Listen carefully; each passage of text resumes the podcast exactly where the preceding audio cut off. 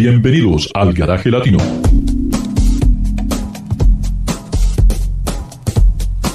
El programa internacional del mundo sobre ruedas para que disfrute de su automóvil. El Garaje Latino es presentado por el reconocido experto automotriz y galardonado periodista con el Premio de Oro en la Industria Automotriz, Ricardo Rodríguez Long.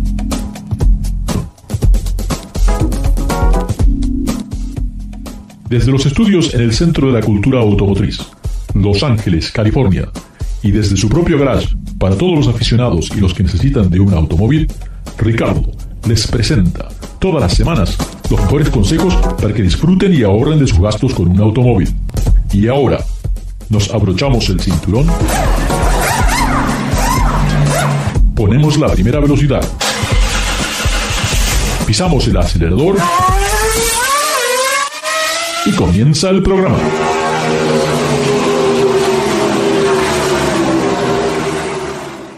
¿Qué tal amigos? Ricardo, su servidor, Garage Latino, como lo hacemos todas las semanas. Eh, recuerden ser al aire a través del Believe Network en Estados Unidos a través de iHeartRadio y pueden bajar los podcasts en todo tipo de aplicación donde escuchen sus podcasts. Hoy tenemos unos invitados eh, muy, muy especiales y bueno, ya comenzamos la plática como, como siempre en tema A, seguimos tema B, aquí regresamos todos y no quise cortarlo a Ariel, pero tenía que hacer la pausa, así que puedes continuar. No, no, algo muy, muy eh, eh, corto, que hoy está escuchando un filósofo italiano que se llama Umberto Galimberti, es muy interesante, y que justamente lo que hablaba es el, el hombre domina la técnica o la técnica domina al hombre. Y en muchos de estos casos hay una técnica que se lanza al mercado, disrupciona las relaciones de trabajo, las relaciones entre nosotros, como fue el caso del iPhone muchos años. Y yo creo que es una pregunta muy, muy difícil eh, si tú piensas en el, tema del eh, el manejo eh, autónomo, ¿qué va a pasar con todos los camioneros? o sea, los seres humanos me parece que estamos tratando de ver qué va a pasar cuando lanzamos una tecnología. Se la lanza y después pensamos qué va a pasar. en mi opinión, tecnología debe estar al servicio del hombre y no debe ser uh, al revés, ¿no? Que en muchos casos la tecnología hoy día se ha apoderado de nuestras vidas o, o acaso nos imaginamos hoy día una vida sin, sin un teléfono móvil, ¿no? ¿Y cómo vivíamos hace 20 años entonces? O sin un computador, o sin una televisión inteligente, o sin internet, simplemente, ¿no? Y, y la verdad es que todos aquí tenemos edad suficiente como para recordar cómo era la vida eh, sin tecnología. La pregunta es si es mejor o no. Hoy día, por desgracia, adultos, jóvenes de cualquier edad, vamos a reuniones y está todo el mundo viendo el teléfono en la reunión y poniendo las, las fotos. Es cuando estás al servicio de la tecnología y no cuando la servicio está a tu servicio para hacerte las cosas más fácil, ¿no? Y esto se, se, traduce, se traslada a los automóviles, ¿no? Que poco a poco se están convirtiendo en algo como lo que eh, este proyecto de, es el Zux, que acaba de comprar Amazon, ¿no? Esta empresa donde realmente el automóvil está hecho no para un chofer, porque ni siquiera tienen un volante, sino que es solamente cómo, en, cómo hacer que este vehículo se traslade sin que los pasajeros tengan que tener ningún tipo de, de conexión al movimiento. Ah, algo que me parece muy interesante. Y bueno, creo que es el primer vehículo que se está diseñando desde, desde cero, teniendo en cuenta eso, de que no va a haber nadie en control de la máquina, solamente eh, es el, estar en ese espacio. Creo que eso ya es, eh, otra vez, vamos a donde decías tú, Juan, es poniendo la tecnología a disposición del cliente, pero... Eh, ¿Qué tal si, si la computadora decide ir a otro lado? ¿Cómo salimos del vehículo? Podemos hablar toda la noche, pero en mi opinión, el nivel 5 de autonomía nunca se va a lograr nunca se logrará el nivel 5, ¿no? El nivel donde no hay nada, no hay, es todo automatizado.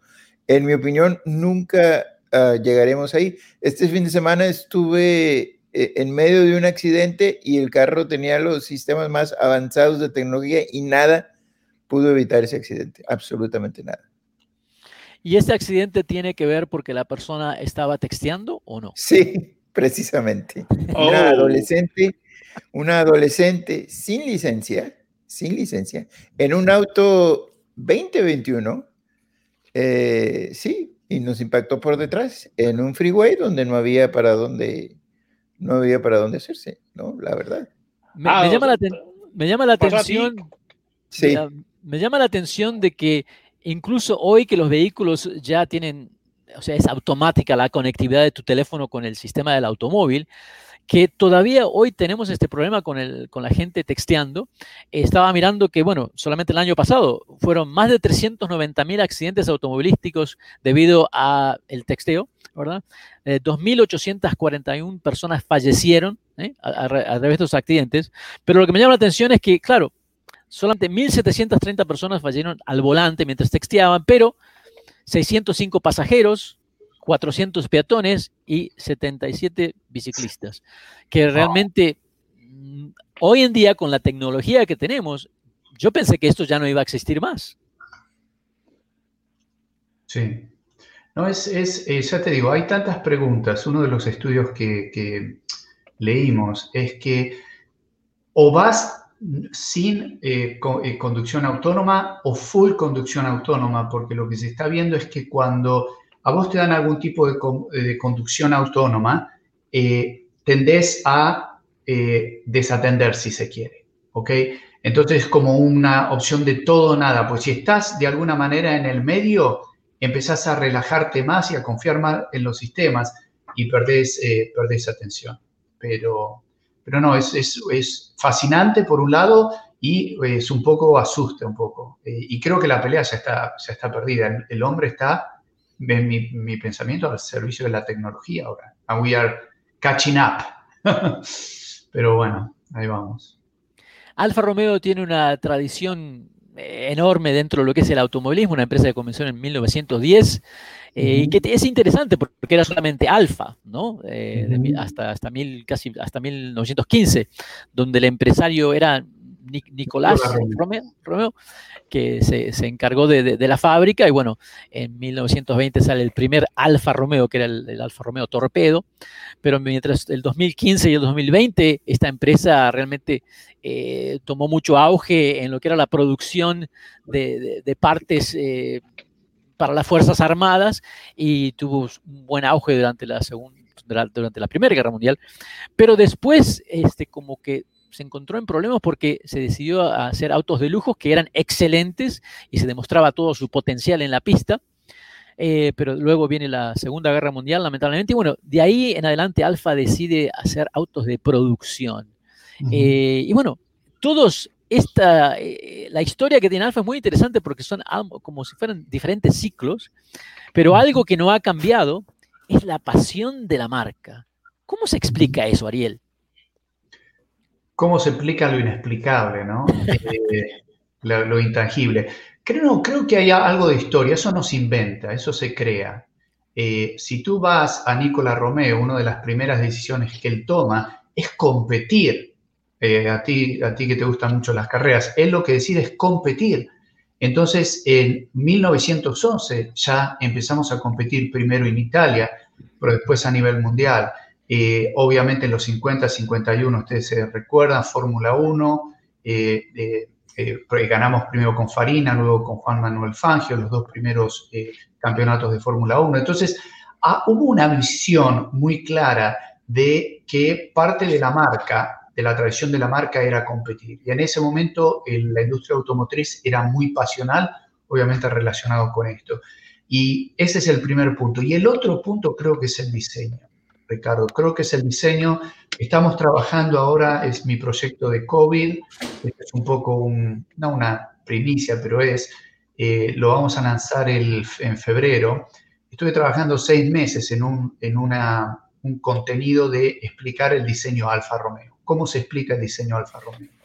Porque donde quiera que vayamos en el mundo, la gente dice el diseño, el diseño, el diseño. Entonces, el diseño es otra parte emocional. Es un diseño que estuve trabajando con los diseñadores en Turín, en Centro Stile, y como periodista estuve de, su lado en algún momento, los escuchaba, anotaba, y de alguna manera cuando entras en, la cabeza de ellos, vos ves que están no solamente por nuestra herencia, pero por la herencia de marcas italianas, el color rojo, ¿no? Como se explica el color rojo, la idea de algunos vehículos que estoy viendo ahí, como el Carabo, el que estamos viendo ahí, Carabo, que de alguna manera comienza toda la tendencia con, el eh, precede al Miura, etc. Entonces, creo que hay una combinación de historia, que es real, de 1910, hay una combinación de performance, ahora volvimos a Fórmula 1, seguimos compitiendo en Fórmula 1, y después el diseño Alfa Romeo es inexplicable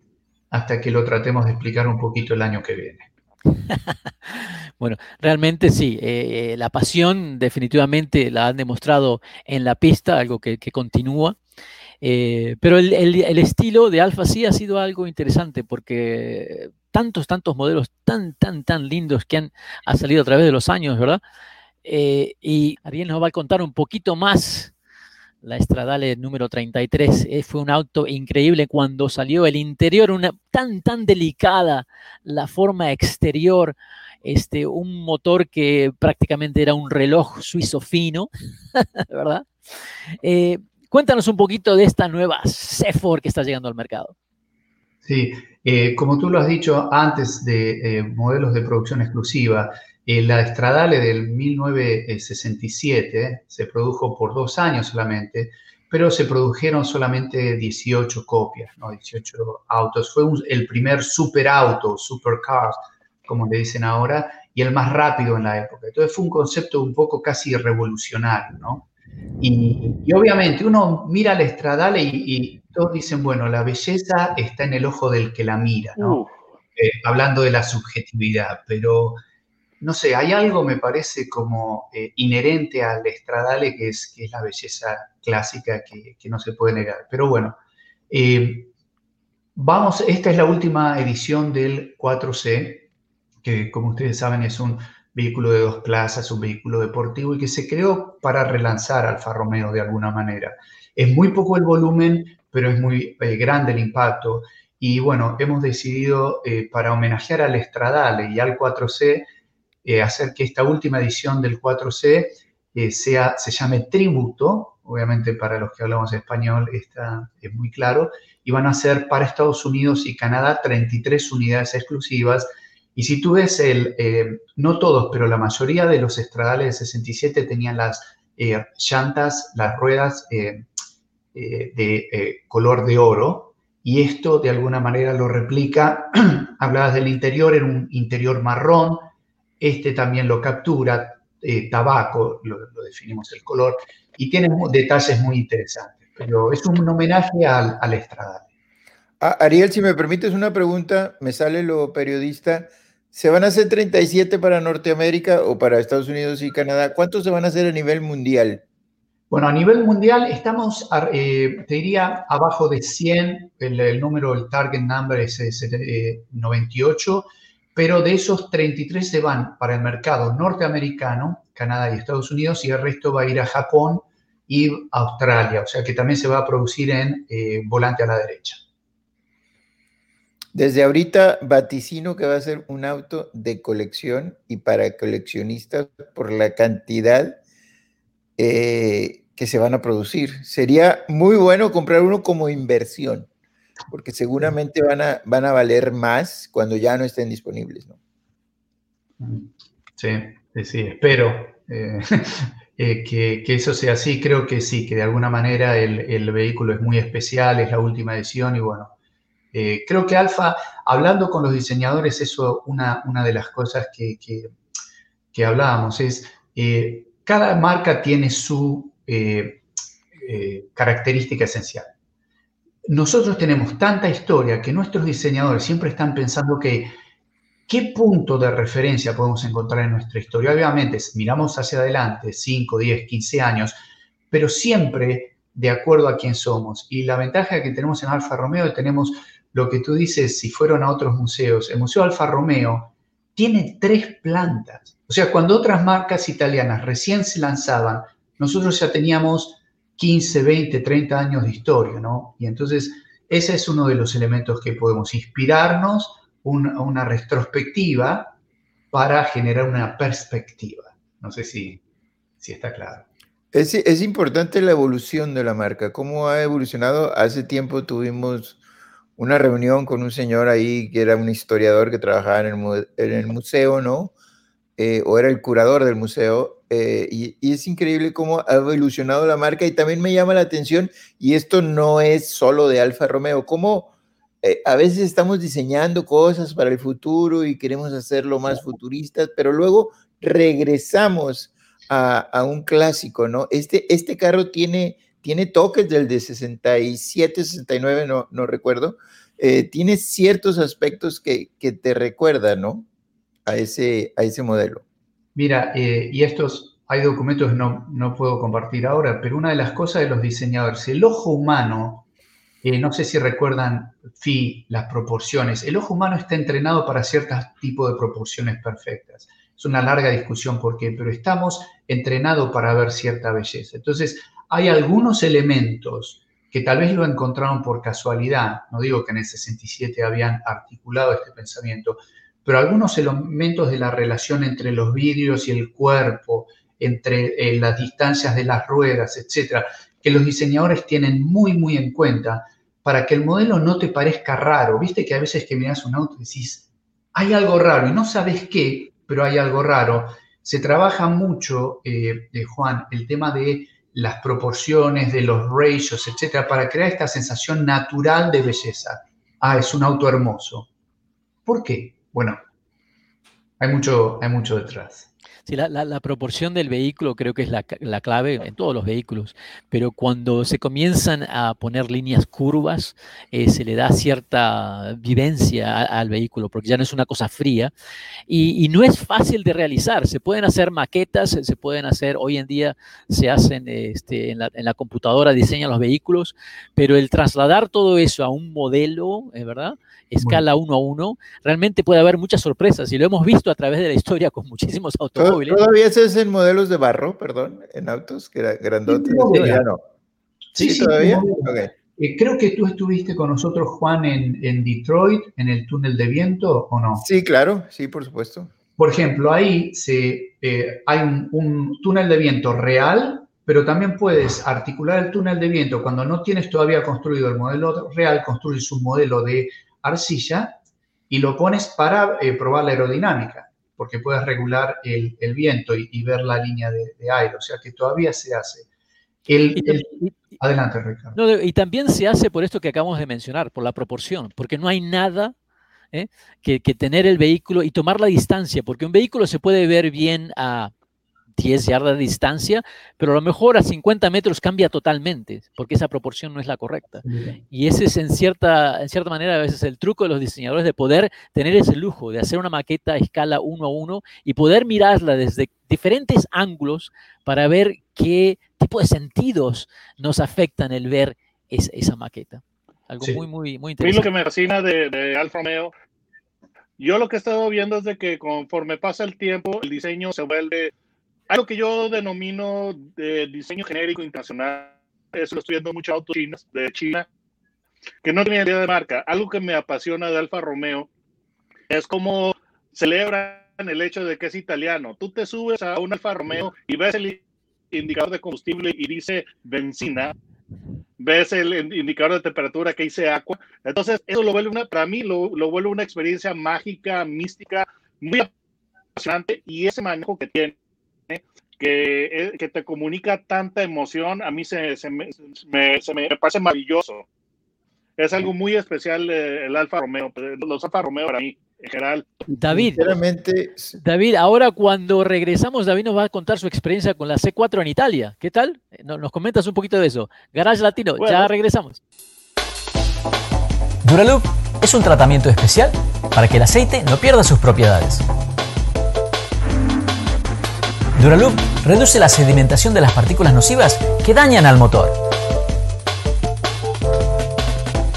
Duraloop disminuye la temperatura interna del motor y la fricción de los metales.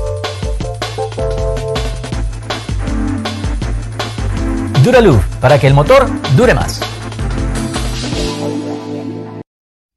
Estamos en Garage Latino, su servidor Ricardo, como lo hacemos todas las semanas. Garage Latino lo puedes escuchar a través de iHeartRadio en el Believe Network y también puedes bajar el podcast en cualquier lugar que bajes tu podcast. Ya puede ser en Twitcher, TuneIn, Luminary, uh, iTunes, Google Play. Estamos eh, platicando con mucha pasión de lo que es Alfa Romeo. Tenemos a Ariel Gavilán de justamente Alfa Romeo, a David Logi que nos habla desde México con su Auto en Gear y Juan García Digital Trends. Continuamos con la plática donde David nos va a contar, a ver si lo encontramos a David, aquí está David. Cuéntanos, a ver, ¿cómo puedes manejar esa C4 en Italia? ¿Es verdad que no, ¿Mm? no existen los espejos retrovisores en Italia? los claro que sí existe. Los italianos complementan mucho con, el cierto dedo de la mano, pero es, eh, es una experiencia muy interesante porque realmente algo, algo que define Italia es la pasión y es, y es algo que lo vuelve tan, tan delicioso. Eh, a mí me tocó ir con Miguel Ceballos. Eh, tú, tú, conocerás al buen Mike, Ariel. lo fue el debut, el lanzamiento de lo que es 4C en, en Italia lo manejamos en el centro, eh, centro de ingeniería o de pruebas eh, creo yo. Y fue una experiencia memorable porque ese, este auto, el, 4C, es eh, un, vehículo realmente especial. Fue eh, toda una revolución en, en, su momento para construcción ligera de fibra de carbono, para reducir peso al, al al máximo es un auto que pesa um, 2.500, 2.500 libras. Estamos hablando ya de la versión americana que le hicieron adecuaciones para cumplir con los requerimientos eh, legales de Estados Unidos. Pero el nombre 4C o 4Chi es eh, haciendo referencia a lo que es la relación peso-potencia, que son 4 kilogramos por caballo, lo cual es, lo cual es extraordinario. Y es es un vehículo que a mí me, agradó mucho por la cuestión de la eficiencia. No se trata solamente de, ponerle potencia a lo tonto a un auto, eh, potencia que puede ser, eh, pues porque tenga, tenga que impulsar un peso excesivo y eso se traduce en un consumo excesivo de combustible, emisiones, etcétera. El 4C es un vehículo muy inteligente porque fue creado para darte el mayor eh, un disfrute pleno al conducir, pero sin ser, eh, sin, ser un vehículo demasiado pesado, demasiado eficiente. Es un vehículo muy personal, es maravillosamente personal, es, es un paz, eh, pero esa, esa construcción que, tiene de, fibra de carbón fue realmente una gran innovación. también pues eh, hizo que el volumen de, producción fuera limitado, porque es un, es un material que tiene, tiene su proceso o su tiempo para, para producir. El motor es increíble porque es un cuatro cilindros de 1.74 litros, o sea, ni siquiera los 2 litros, pero tiene una, una potencia eh, bastante increíble de 237 caballos a partir de ese desplazamiento pequeñito, eh, tracción trasera, eh, la admisión dual clutch de, de seis velocidades. Eh, seis, velocidades, seis, velocidades. sí. de doble embrague, seis velocidades. Es que hice, uno, es, hice una horrible, debería ser doctor, pero por una razón no lo soy. Pero es un auto que es muy pura la sensación, porque te, puedes sentir todo. Y eso, eh, cuando tú estás eh, conduciendo un auto deportivo, tú deseas saber lo que está pasando eh, en, la, rueda, lo que está pasando en el camino para tomar mejores decisiones. Y ese Alfa Romeo 4C es simplemente espectacular en, términos de sensación. Y es una de las cosas que yo creo que Alfa Romeo entiende perfectamente. Que la pasión. O sea, si, si el vehículo no tiene pasión, es como decir, pues no sé, es una appliance. Los Alfa Romeos no son appliances, son vehículos eh, que lo, lo ves cuando estás estacionado, te apasiona su, su, estilo, sus curvas, la sensualidad que tiene. Es un vehículo que cuando está sentado, yo personal, cuando estoy sentado en, en, el interior, yo lo estoy disfrutando máximo, todo lo que es las, los detalles esos especiales la instrumentación que dice benzina, agua, etcétera. O sea, está celebrando el hecho de, ser un vehículo italiano. Y esa es una de las razones precisas eh, por las cuales los clientes buscan ese auto. Quieren sentir esa conexión a Italia, que Italia pues es uno de los países más amados del planeta. Y una vez que lo pones en marcha, realmente la, la sensación es especial, completamente única comunicativo, el sonido del motor, Dios mío, es, es, maravilloso. Eh, entonces, cada input los, los, los hace disfrutando a máximo. Es un vehículo muy apasionante. A mí me, me sorprendió mucho. O, sea, David, que, o sea, David, que realmente no te gustó, ¿verdad? Como que. Sinceramente, podemos, podemos decir que los italianos son, son mejores en todo, hacen todo bien, la comida, la ropa, los zapatos, los vehículos, absolutamente todo. Es increíble la pasión que ponen en cada cosa que realizan. Cuando vas a una cafetería y pides un expreso, es una ceremonia hacer el expreso, es una ceremonia hacer algo tan simple como un café, pero para ellos es, es, eh, es una manera de hacer las cosas que es diferente a, cualquier parte, la verdad. Es, es increíble. Yo creo que, con el, yo creo que con el C4 Alfa Romeo realmente, que es algo muy similar al caso de, del Mazda MX5. Son automóviles que están realizados para disfrutar del manejo. Entonces no es un auto para cualquier persona.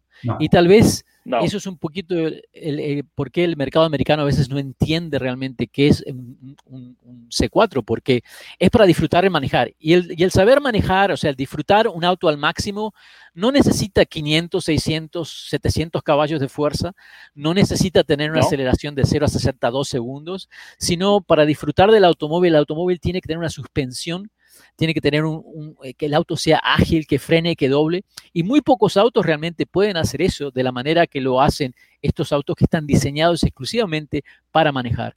Eh, y mi, cuando yo eh, tuve la oportunidad de manejar el C4, realmente me, gustó. A mí me gusta manejar, me gustó lo fácil que era ir de una curva a la otra, realmente el, movimiento de la carrocería es mínimo y tiene la potencia suficiente porque puedes llegar a altas revoluciones eh, y disfrutar del motor, de la suspensión, de los frenos y eso creo que es, muy importante para los que les gusta manejar, aparte de la construcción. Pero no sé si estoy de acuerdo en todo lo que han dicho porque el otro día manejé un, Challenger en Charlotte de 800 caballos de fuerza y también fue un placer, la verdad. Fue un placer pero yo creo que si, si, si, te, si te ponemos en Mulholland Drive o te llevamos a Willow Springs con un C4 y el Challenger, no sé, va a ser una experiencia, va a ser una experiencia totalmente diferente. Con totalmente un andaba en Mulholland Drive después de ir a Charlotte.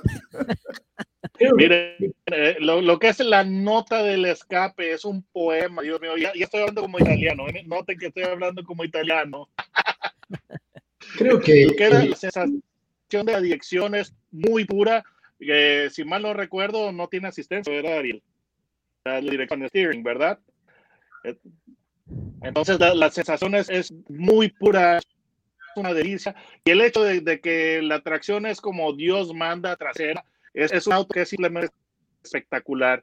Y además, yo tengo que confesarles, ¿verdad? Que yo tengo lo que es amor y la pasión por Alfa Romeo, porque eh, pues resulta cuando yo tenía cinco años hace tiempo fui a, Hong Kong eh, y resulta que mis primos en, en, Hong Kong cuando ya tenían Alfa Romeo entonces Alfa Romeo es una marca que yo conozco desde que soy niño y es simplemente espectacular muy apasionante.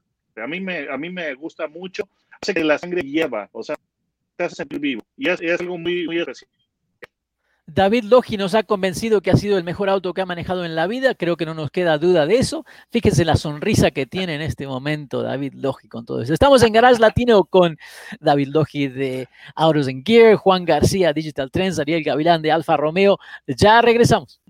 Eh, David parece que le gustó muchísimo el C4. Juan García está todavía que no sabe si sí o no. habló por 10 minutos del C4. Habló por 10 minutos. no me, y no me dejen nos ha puesto al señor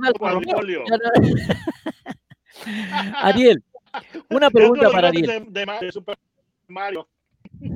Una pregunta para Ariel.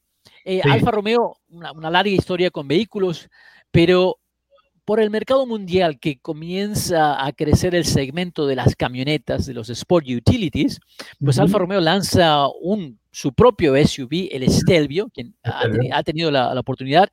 Eh, ¿Cómo ha sido recibido a través de todo el mundo este Stelvio, Ariel?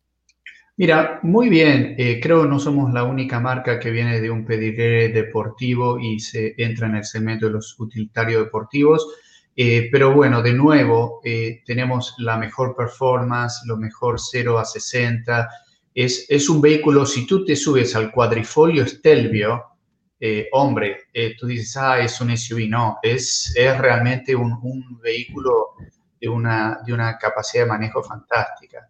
Y, y creo que se puede mantener, no importa el segmento, porque también tienes esa gente que dice, ah, no, pero en los 30 y la gente de los 30 ya murió, ¿viste? Eh, o sea, tienes que estar enfocado en el futuro, cuáles son los segmentos que van a crecer y ahí ver qué tipo de propuesta se puede inyectar. Recién Juan hablaba de, oh no, el Challenger, David decía, no, lo italiano, un otro dirá, ah, no hay como los autos japoneses.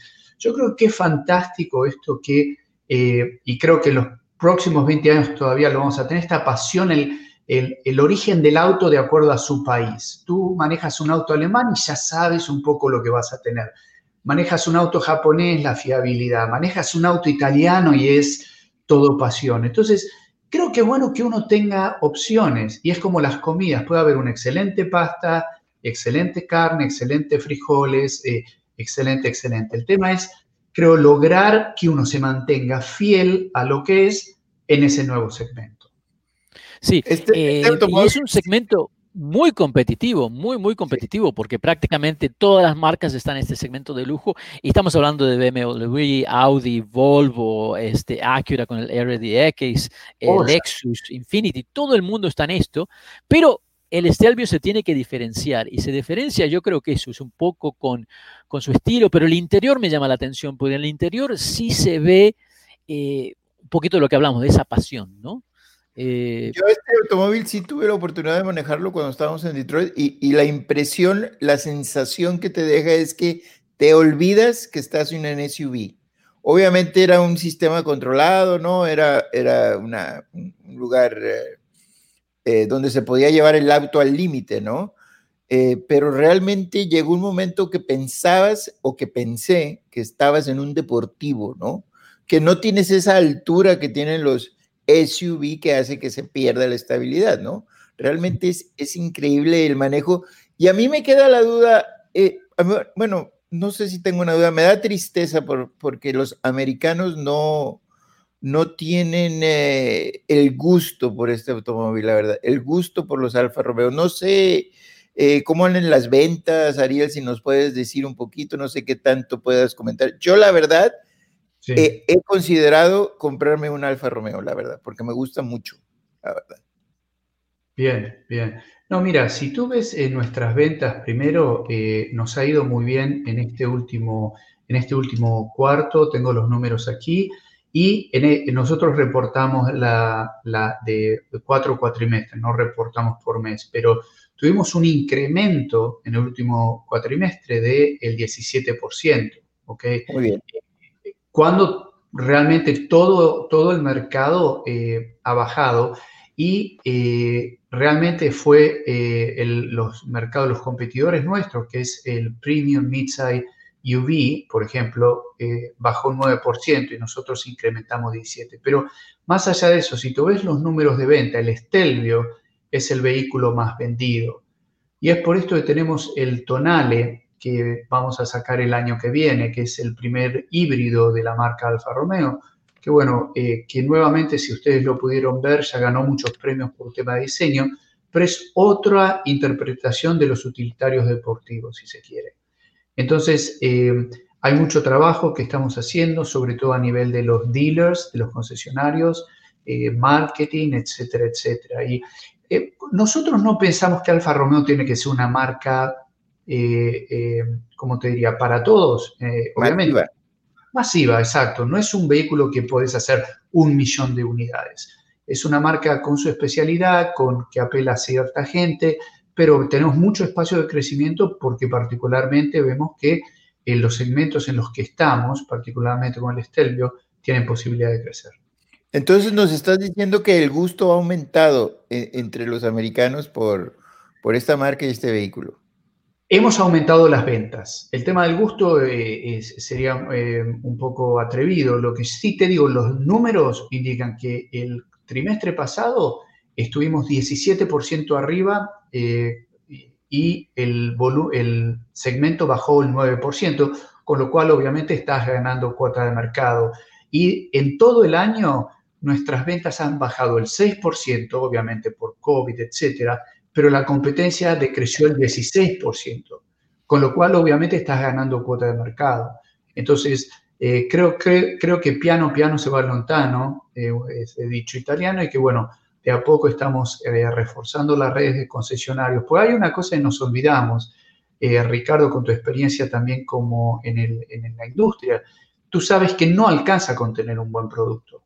No consumidor que va a comprar un auto de 60 mil, 70 mil, 80 mil dólares está esperando un nivel de servicio, un nivel de ventas, etcétera, etcétera, etcétera. Entonces, con una cara bonita no es suficiente, tenemos que dar todo eh, la experiencia y en eso seguimos trabajando. El marketing es muy importante. Estoy totalmente de acuerdo porque eh, tuve la oportunidad, gracias a ustedes en Alfa Romeo, de manejar eh, la Quadrafoglio, que es un vehículo, es, otro nivel, es una cosa totalmente especial, pero yo pensaba en eso, porque, claro, si la gente no llega al concesionario y no, se, no, tiene eh, el incentivo de, de, manejar el Alfa Romeo, realmente no lo puede comparar eh, en una revista o, en un comercial, eh, porque solamente están mirando una figura que sí es, un, es otro SUV de cinco asientos, ¿verdad? Y que cuesta 40 mil dólares, igual que todos los demás. Entonces, de alguna manera creo que el trabajo más importante ahora es el de, de hacer que llegue a la gente a la agencia y que la agencia puedan comunicar esta pasión de que no es un vehículo para todos. Eh, creo que esa será la clave, porque una vez que la gente lo maneja, creo que se van a dar cuenta que sí, no es para todos, eh, no, es un, es, no es un Audi, eh, creo que se maneja mucho mejor que un Audi, para los que le gusten manejar. Y, tener ese, el cuadrafoglio en una agencia creo que también ayuda muchísimo porque prácticamente es el Ferrari de los SUVs. De la manera que funciona ese vehículo es muy, muy interesante. Pero creo que hay mucho potencial para seguir subiendo las ventas en, en, el, en el Stelvio y en todos los productos Alfa que eh, definitivamente se están, eh, como tú lo mencionaste, cada país tiene su su, cosa especial y definitivamente Alfa Romeo tiene eso que es para los que les gustan manejar y esa pasión. David. yo pienso que algo que ayuda muchísimo a Alfa es la tranquilidad que le, que le, debe dar al cliente, que es un producto que es de FCA y lo que es, lo que es la historia, las raíces que tiene FCA en, en Estados Unidos son muy profundas. Entonces, yo me sentiría tranquilo sabiendo que es un producto de FCA por todo el respaldo que, tiene la corporación. No es una marca pequeña de un importador, es, es algo que, que tiene muchísimo respaldo. Entonces, en lo personal, a mí eso me parece muy importante hablando de importador, Max Hoffman fue el primero que trajo Alfa Romeo a Estados Unidos y como todos los productos que trajo este señor Hoffman en los años 50, todos se convirtieron en éxito. Y, hoy en día no tendríamos la, la, Julieta Spider si no hubiera sido por esa orden especial de Max Hoffman en Nueva York. Amigos, amigas, pueden creer que ya casi, casi se nos termina el show. Quiero agradecerles enormemente a David, a Ariel Gavilán que nos habla de Alfa Romeo, a Juan García. Y si quieren quedarse unos minutos más en el after show, pues ya casi que lo vamos a comenzar. Quédense conectados. Eh, enormemente les mando un abrazo a todos.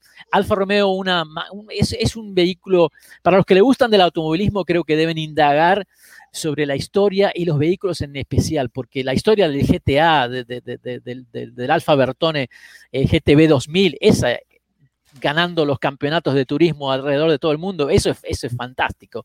Y, el, Alfa de doble motor, eh, que competía eh, contra los alemanes. O sea, hay tantas, tantas historias dentro de esta, de esta marca italiana que realmente no, no, se podría acabar nunca. Pero estamos muy contentos de que siguen la Fórmula 1.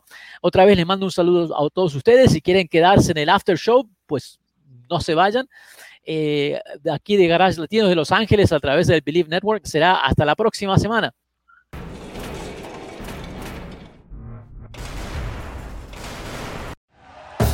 Thank you for listening to Believe. You can show support to your host by subscribing to the show and giving us a five star rating on your preferred platform. Check us out at Believe.com and search for B L E A V on YouTube.